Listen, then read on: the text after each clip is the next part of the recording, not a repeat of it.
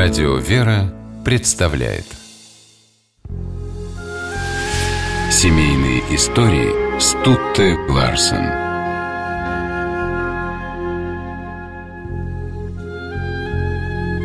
Поэт Евгений Боротынский в детстве называл себя пажом королевы. Королевой маленький Евгений считал свою маму, Александру Федоровну. С ней он был неразлучен до тех пор, пока не пришла пора уехать из родного дома на учебу. Мама в письмах просила сына не беспокоиться о ней. Евгений отвечал, «Разве есть для меня в мире кто-нибудь дороже матери, да еще такой добрый и нежный, как вы? Ах, маменька, сын, который не тревожится о матери, не сын».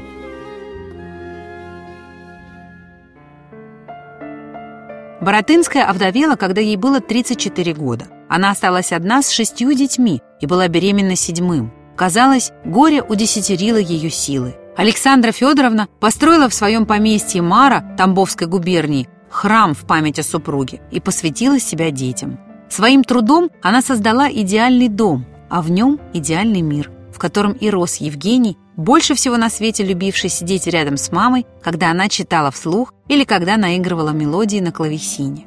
Для мальчика не было места лучше Мары, в которой летом так приятно лежать на траве, считать облака, проплывающие по небу, и слышать мамин голос, зовущий к обеду.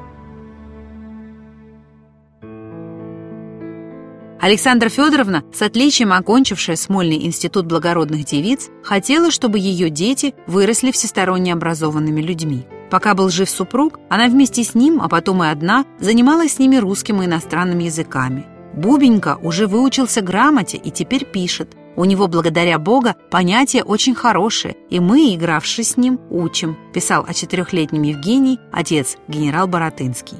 Все его дети учились охотно и были такими, какими мечтала видеть их мать. Музицировали, рисовали, пробовали себя в поэзии.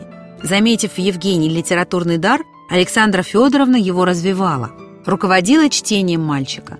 Сын делился с ней мечтами стать поэтом, приносил свои стихотворения, самое первое было посвящено маме и говорил, что если она найдет у него талант, он будет учиться и совершенствовать свои способности.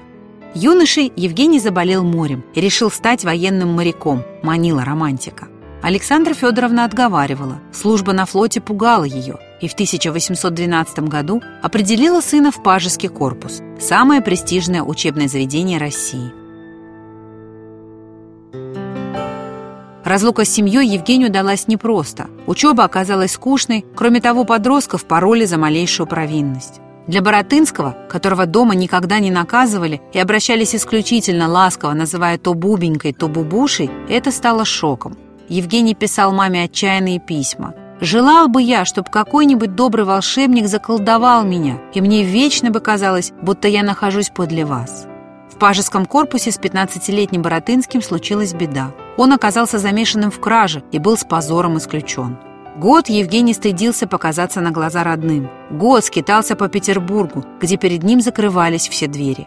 Заболевший нервным расстройством, он все-таки приехал домой. Первые минуты встречи навсегда врезались в его память. Боротынского поразила бездна нежности, с которой приняла его мама. Свет разогнал призраки, омрачившие мое воображение. И я ужаснулся как моего поступка, так и его последствий, писал Евгений своему другу Жуковскому. Боротынский прожил тогда рядом с мамой несколько лет. Александра Федоровна занималась душевным излечением сына.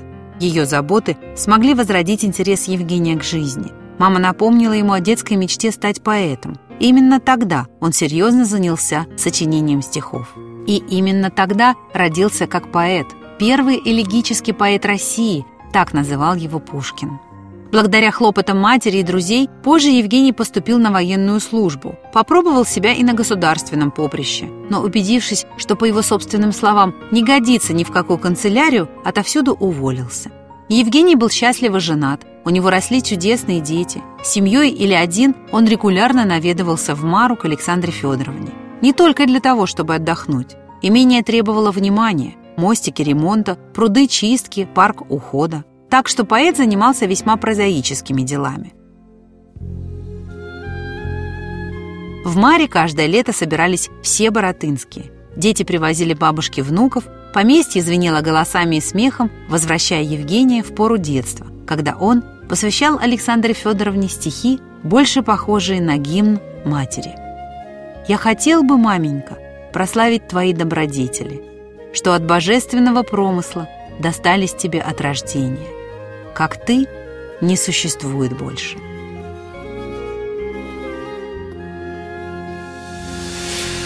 Семейные истории –